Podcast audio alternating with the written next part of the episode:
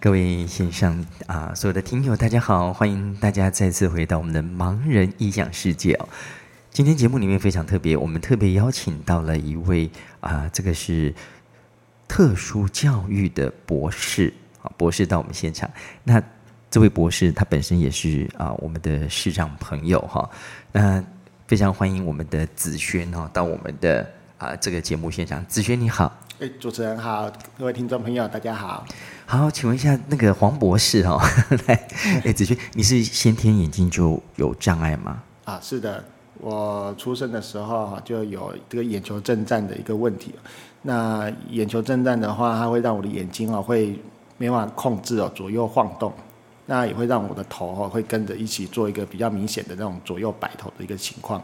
那在看东西的时候，就会觉得呃像一般近视人的眼睛一样哈，你没有戴眼镜，就会觉得视线会比较模糊一点。是那看东西的时候，它就会有一种晃动的感觉，就好像我们的手机哦，在拍照的时候，嗯，那个震动到，然后那个影像呢会晃动那样那个子。手在抖，手抖的那个那个对那对个对功能会没有有一个开残启，响哎防守震 啊，对我的防守眼睛震没有你防守震功能是，，所以你现在看到的我是很多个吗？会有一点那个没办法聚焦，影像会有点分散。是，所以所以其实你没有讲，我从外表也看不出你有视障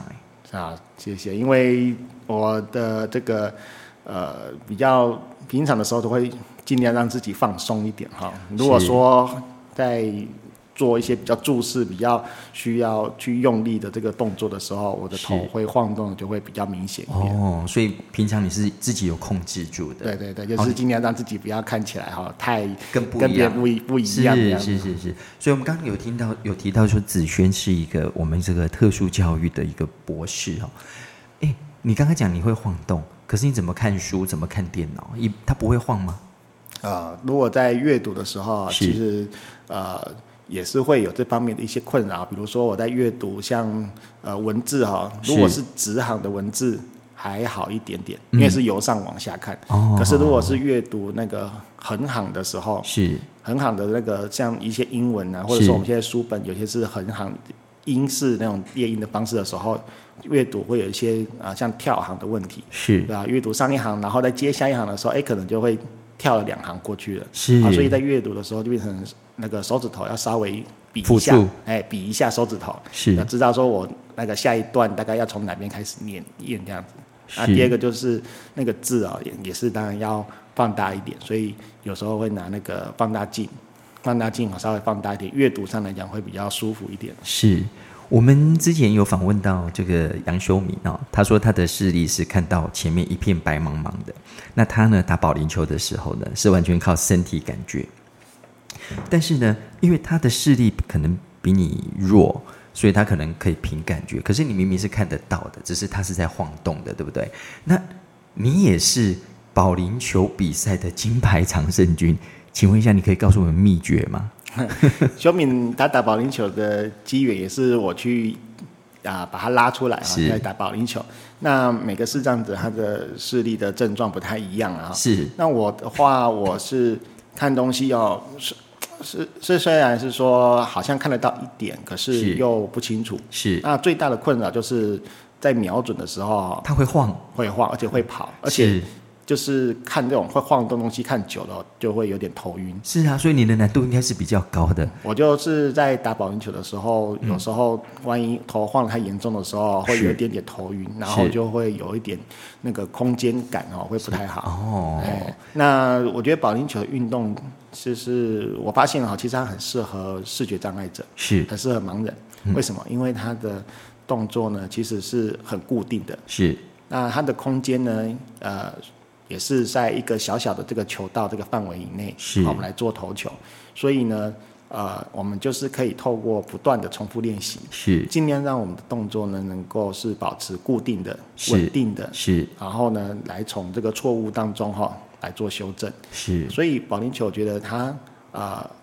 运动最靠这个运动最需要靠的就是经验，透过是不断的练习累积哈、是可以让我们动作呢不断的去做修正，然后呢越来越稳定是，动作稳定呢就会越来越准。哦，哎，所以自己就在美感哎哈，就是其实但是还是要靠练习啦。对对对，我觉得盲人从事运动哦，其实呃视力当然一定是一个很大的一个阻碍，是但是我觉得可以靠其他的感官哈、是来辅助，是然后再来就是靠呃练习。我是们在运动的领域哈、视障者其实就是最最受用的一句话就是勤能补拙啦，是，多练习就会有进步。所以你除了喜欢打保龄球，你还有喜欢什么样的体育运动吗？啊、我以前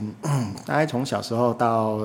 接触保龄球之前，我其实也玩过很多运动，因为我的父亲他本身是一位体育老师。是啊，所以呢，小时候啊那个念书呢不是很厉害，都在中段班而已。是，那我爸爸想说，那不然就来接触运动哦，嗯哼嗯，看看有没有什么运动呢，可以让这个呃发展新的兴趣。是是是，那另外一个原因也是因为我小时候那时候大概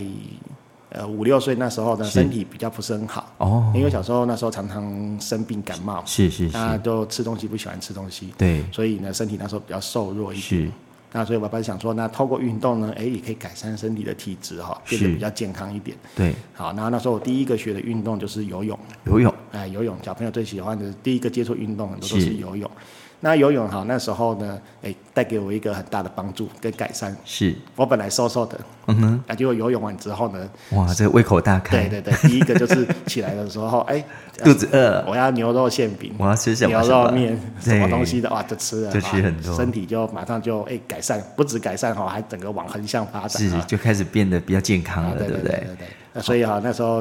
接触游泳，然后再来还有接触像呃什么桌桌球啦，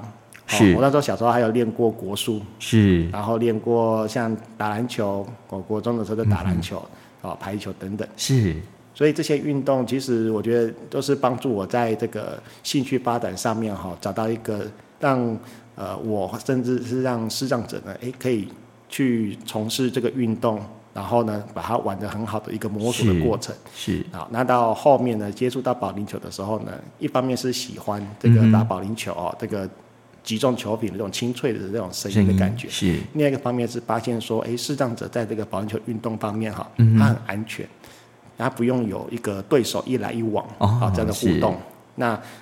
在而且呢，他可以在一个比较安全的一个环境，哦是室内空间里面呢来进行。所以呢，对视障者来讲，我发现是一个很安全又很友善的一个运动。是，那又有兴趣，所以就一直这样子练习下去。而且靠练习其实会得到你想要的成果，对不对？对对对，哦，哎，所以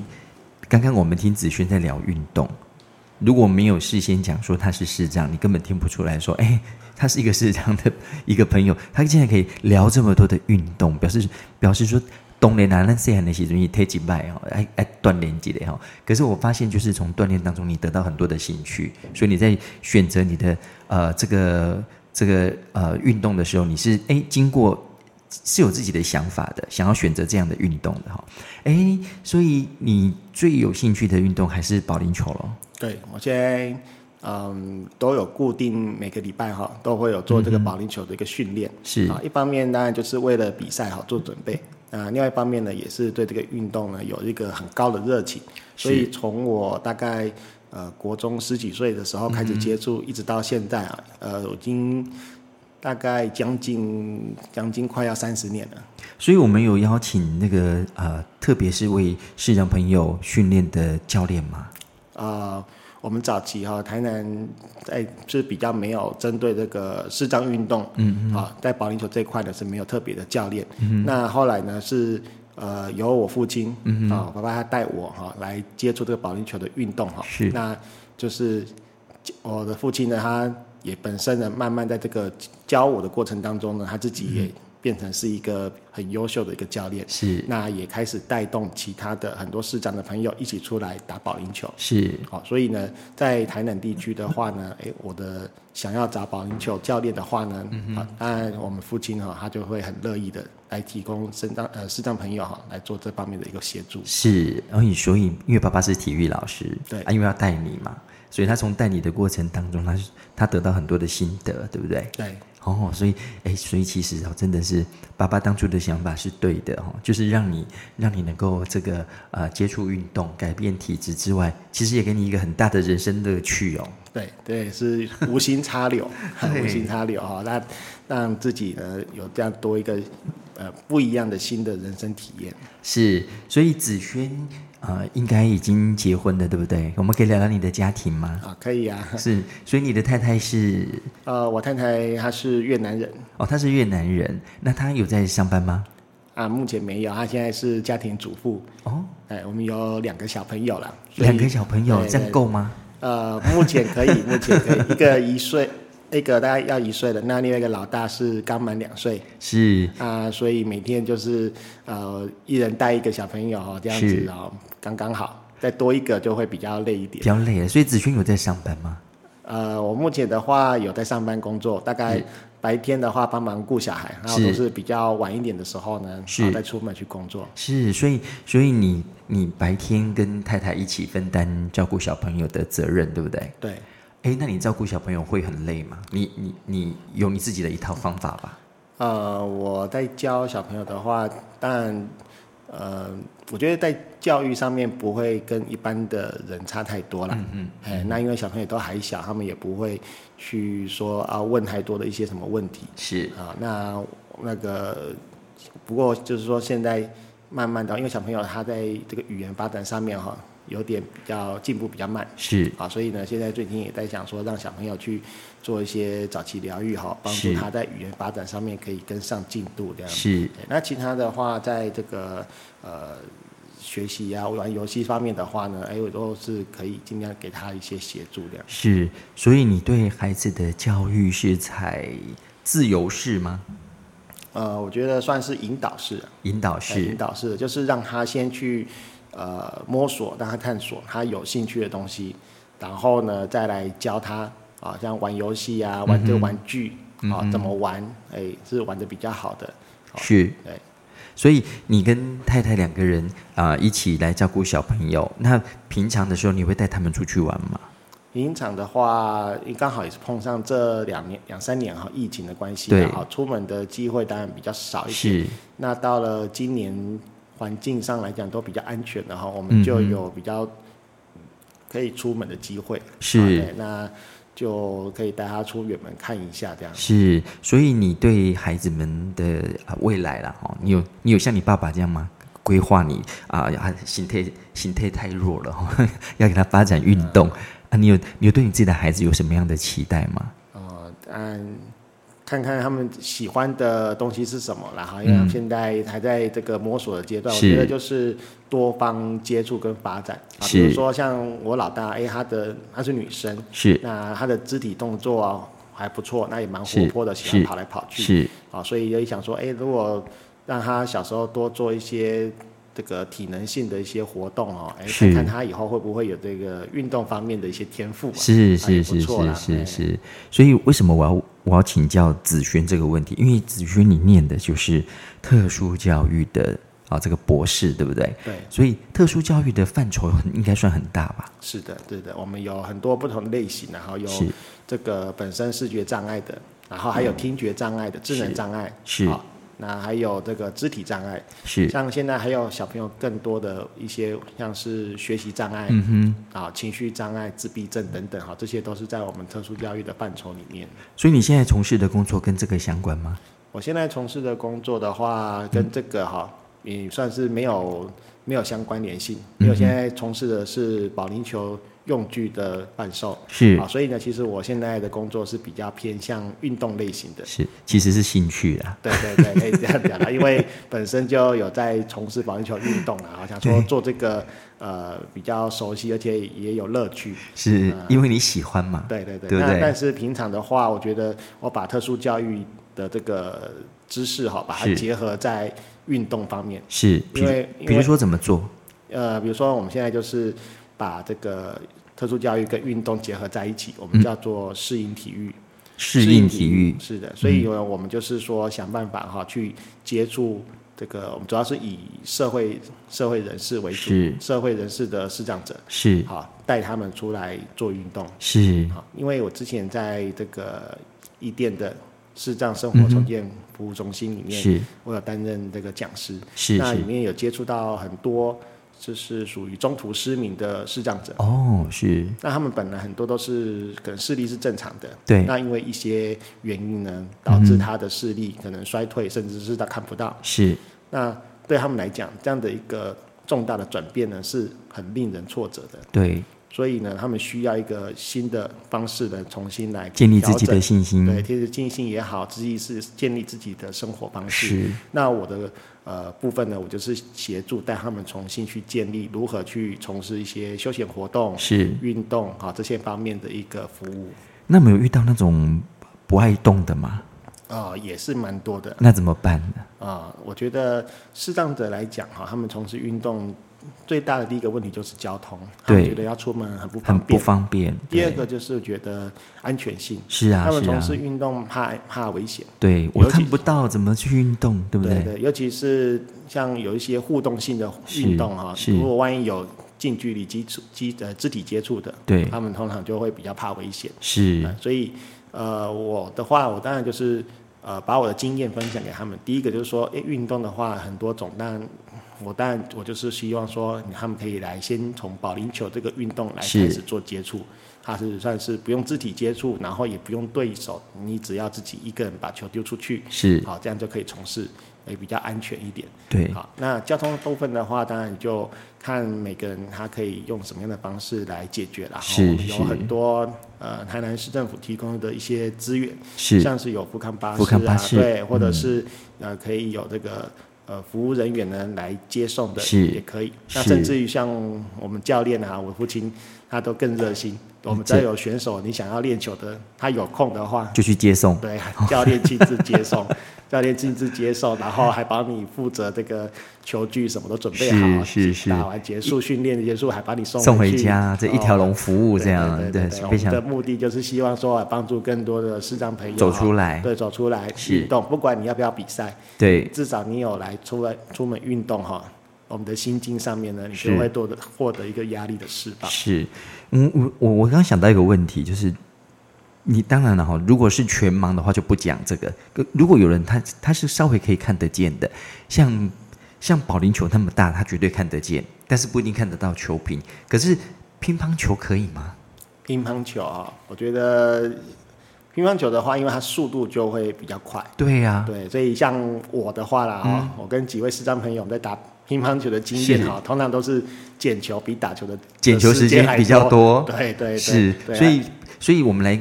来来分析一下，就是哪几类的运动比较适合啊、这个视障朋友？除了我们刚刚一直提到的保龄球，还有什么球类运动是可以啊的？其实球类运动的话，有些运动他们会把它做一些改变规则上的改变，嗯或者是器材上的改变。是，像桌球的话，哈对，乒乓球他们在国外，就他们比他们捡的次数最少的赢他们他们的球呢是有特质的。哦，特制的球包哎包哦，括桌子、球桌都有特质哦，它的是球呢里面是有灌那个铁砂，是所以那个球呢，它的弹性呢不会很好。哦，那跳跳不来这那么高。个视障者在打的桌球呢，它就是属于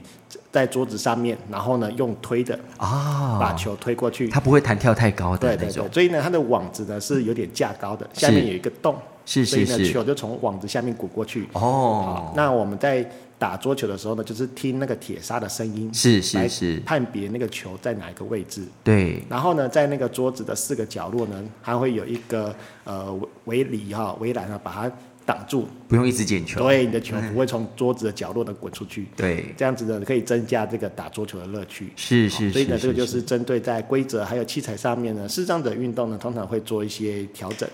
对好，就像我们保龄球一样，保是龄球呢，呃，有针对全盲的视障者，我们也有、呃八名这个嗯是保龄球专用的辅具，好，哦，我们叫做导向杆。是这个导向杆呢，它就就是一个么字形的一个形状，嗯让全盲的人呢，他可以在这球道上面呢，因为球道上面是开放的，对他没有任何东西可以摸，是所以我们有这个导向杆，那他手呢，一只手摸着它，顺着这个导向杆呢前进，是然后呢，另外一只手投球，是这样子的话呢，即使眼睛看不到的人，他也会有可以方打向保龄球，是而且呢，我们在国际赛上面啊，那个全盲的视障的保龄球员呢，是他还可以打出两百多分。哦，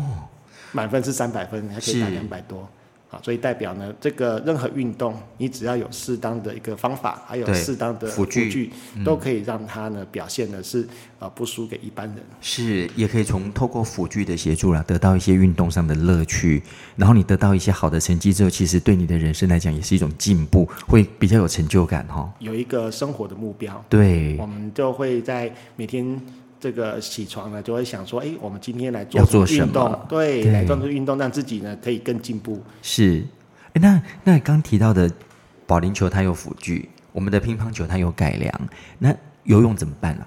游泳的话呢，当然如果说像一般弱势的视障者哈，游泳其实他就是跟一般人一样，就直接我们在水里面游泳进行就可以了。那针对于像全盲的视障者哈，是在游泳的时候，他有一个特殊的一个规则，就是说是他在游到快到终点的时候，他的教练呢必须要在岸上哈拿一根很长的一根棍子，是啊，我们叫做点头棒。是这个点头棒它的前端呢有一个软软的像的软垫。是当全盲视障者他快要到按那个终点的时候呢，教练就用这个棒子点一下他的头，是，啊，让他知道说，哎，终点快到到了对，才不会撞到他就不会一直滑一直滑撞到是头。是是嗯，对，是这个就是一个规则上的一个调整。哦。所以被点到的人，你就知道说，哎，我快到了。是的，哦，就是这个规则不一样哎，其他都是一样的。是的，可是他怎么知道往前哪哪个方向是前呢、啊，那个。一我一般啊，那在这个游泳过程当中哦，初学者有时候会最常嗯没有发生方向就是感会啊游歪，对会游歪，对对对。所以在游泳的时候呢，当然我们一般明眼人也是一样哈，我们是就是要做一个呃，就是动作的左右平衡。是，你如果会通常会游歪，就是因为你的某一边对，特别太大力特别用力嗯特，别大力，所以你方向会慢慢会偏移。对好那像我们在这个练习的时候，我们的游泳池呢，它旁边都会有那个水道绳，所以呢，它可以让你哦撞到的时候，你知道你的方向歪了，哦你就会修正回就来。是那个浮球的那对个吗？对对，那个就是水道绳是啊。对，它除了隔离水道之外，主要就是让我们可以知道说，哎，触摸游偏到的时候，是对我的方向做调整、修正回来。那这样子的方式练习久了之后呢，啊，慢慢的哈，我们的方向呢就不会偏移太多。所以其实每一个呃运动的设计都有都有关心到我们视障的朋友，对不对？我们我们可以尽量利用现有的这个设备，然后不足的部分呢，我们再来做一些加强，或者是说做一些额外的辅助跟协助。我们视障者的运动的宗旨哈，就是尽量用最少的辅助，然后呢，让视障者可以跟一般人一样来从事这个运动。是。那所以刚刚我们提到你是呃我们这个国际保龄球比赛的金牌常胜军，那我们这种国际赛事到底有哪几项是适合我们视障视障者参加的？好的，我在看这个国际赛上面哈，我们有一个叫做国际盲人运动总会，是啊它的英文的名字叫做 IBSA。是那这个在国际上面呢，其实视障者从事的运动哈、比我们想象的哈、更多元。嗯举凡哈、一般人有在从事的运动，其实在其他国家上面是很多都有在从事哼，，都可以哦。比如。比比如说，视障者在国际上比的比赛，他们也有比什么脚踏车，哦，他们也有比那个帆船，是好，然后呢也有比这个呃像那个什么象棋，是好象棋。然后我们早期也有跟国际一样，我们也有发展盲人门球。是，然后这个呃这种球类运动也有。对，好那这些运动呢，在国际上面，其实他们智障者的他们从事运动的风气是非常盛行，是是好而且而且他们还非常鼓励。那我觉得在台湾来讲，我们对视障者在从事运动这方面的风气哈，嗯哼还稍微比较弱一点。对大部分的人想到视障者要从事运动，第一个就是怕危险、怕安全，然后是啊是啊，去怕他受伤。对所以其实视障者在台湾的运动哈、有点弱势，那大再加上大家长期有点被呃保护过度是保护了，是所以视障者自己本身也有点比较呃不是那么积极的去为自己想要找寻一个适合的运动。是好所以是我们在台湾，呃，视障者在从事的运动呢，哈，比较项目比较少，啊，大哦，概就是一般传统的一些田径比赛，然后游泳之外是呢，再来就是像柔道，哦，柔道也可以是的，是的。是那视障者从事柔道的比赛规则呢，又有点不太一样。哦，真的 是的，视障者从事柔道比赛哈是，它的规则不特不一样的地方是，它一开始呢，两个人就必须要先抓好对方的衣服，是先抓好衣服之后呢，再开始比赛。哦，好先抓着对对，因、因为呢，这样子的话，他才不用花太多时间去嗯去找嗯对，找对手在哪里。是对，所以这个是规则上面有点不太一样的地方。那先抓着到底比什么？比速度、没比有力气、就是比摔，摔？对，或是比那个柔道的起技。那如果有一方松手了呢？啊、他不，他就是一开始的时候就要先抓着，所以你你你抓对方，对方也会抓你嘛。啊对你放松了，可是对方还是会抓着你。所以你就输了。对，所以你你你，所以一定大家都互相抓紧紧是的。呃是是是是，然后还有新的运动就是我们保龄球，我哦，们保龄球在台湾是这样的运动来讲，它是比较新的。是那但是呢，这个运动是发展潜力非常的大。是，所以保龄球到底我们每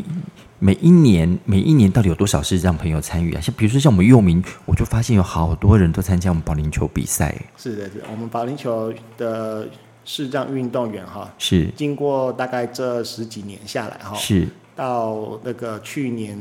全国运动会，是身心障碍全国运动会里面呢，全台湾大概有呃参赛运动员大概有七八十位了。哦，而且这么这是厉有害参赛的，还没有是包括其他还在呃培训还在的培训阶段的选手。是是对是那这是些很多运动员呢，很多都是一一方面是从可能其他运运动项目哈、是退役的，或者对是转行的。对因为保龄球的运动寿命非常的长，是它可以到五六十岁呢，嗯只要你的体力、技术都还够的情况之下，是其实保龄球的运动哈、它是你经验越高，你是可能会打得越好。哦啊，而且它还有辅具，对不对对？对对，啊，是嗯所以另一个方面是他年龄的限制呢，体能的限制比较低一比较点。低对，所以有一些人他可能是属于我以前都没有运动，然后我是已经可能四五十岁了，我在中途出来参参加运动的是，我们也都非常的欢迎。对这种人也很适合从事保龄球是运动。他比较不受到不会受到年纪呀、体力呀、哈，因为这个都可以靠训练慢慢提升的，对不对对对它不像田径或者是游泳，还有一啊个运动员的一个生命周期，对，他在最最强的时候过了，他就过了，是的，对不是的对是的，所以他所以其实应该是这样讲，就是保龄球它是兼顾比赛的乐趣，还有我们平常锻炼身体的一个方式啦，哈，是的没有错所以其实是很棒的一个运动，哎，所以呢，我们在节目的最后哈，可不可以能够来洽子轩哈，来宣导一下我们这些视障朋友或者是我们的身障朋友，怎么样走出来，愿意去运动？啊、我在这边呢，呃，鼓励哈所有的视障朋友。好，那其他的身障朋友有机会的话，其实也都可以来体验一下我们保龄球哈。嗯那我们保龄球呢，呃，最重要就是带给你一个击中球品这种声响的一个乐趣。是嗯第二个呢，它又非常的安全，然后呢，又是在一个没有危险性、没有是对手一个互动的一个情况之下呢，我们其实就是追求的是自我挑战。是让每一次训练的过程当中呢，你的成绩可以不断的稳定的进步，是动作越来越好，是然后呢，明天的我比今天的我更厉害。是好，我那我觉得在每一次打保龄球的结束之后，我觉得都是获得一个情绪的一个释放。嗯对有时候我们视障者在生活当中也是有很多的压力，对啊，包括在工作方面也好，工作啊我觉啦得另外一方面是最重要的是来自于视觉上面的一个限制。是好，有时候因为视觉上面限制，会受到一些可能比较不公平的对待也好，对或者是觉得有些事情想要做，可是却没有办法去完成。所以呢，这样的一些种种的这样的一个情绪呢，我们其实都是可以透过保龄球的运动来做一个适度的发泄，那让自己的在生活方面呢有一个新的人生目标，那让自己呢会更有信心，我们的是生命呢就会有一个更发光发热的一个精彩的程度。是，所以真的非常谢谢我们黄博士带来一个不一样的分享哦。今天一直在讲的就是运动体育，那重点就是希望大家能够走出来。好、你看博士呢，他从小好、的这个成长的经验跟大家分享了，他怎么样学习，怎么样组成自己的家庭，怎么样陪伴自己的小孩，然后呢，他的运动参与的程度是这么样的深入，变成他生活的重心。其实就是希望大家好、不要因为自己的一个障碍，好、就是啊、我的身体有有有有障碍，所以呢，我就不愿意去参与社会，不愿意走出来。你看看博士走出来，他的人生多么的精彩哈、所以，我们今天真的很感谢啊、我们的子轩来到我们的节目当中分享他的人生，谢谢子轩哦好，。谢谢主持人，各位听众朋友，拜拜。拜拜，谢谢你。各位听众朋友，我们真的很感谢我们有这么多的视障朋友呢来分享啊、我们这么多的啊、这个成长或者是人生的经验。我们最主要的目的就是希望大家呢啊、能够啊、这个放心的走出不一样的人生哦。所以我们非常谢谢我们所有盲人的异想世界所有的听众朋友，也希望大家能够持续来这个呃听我们的节目，让我们了解更多不一样的人生，也能够透过节目带给你一个不一样的改变。我们再次的谢谢所有线上的朋友，我们期待下次再见，拜拜。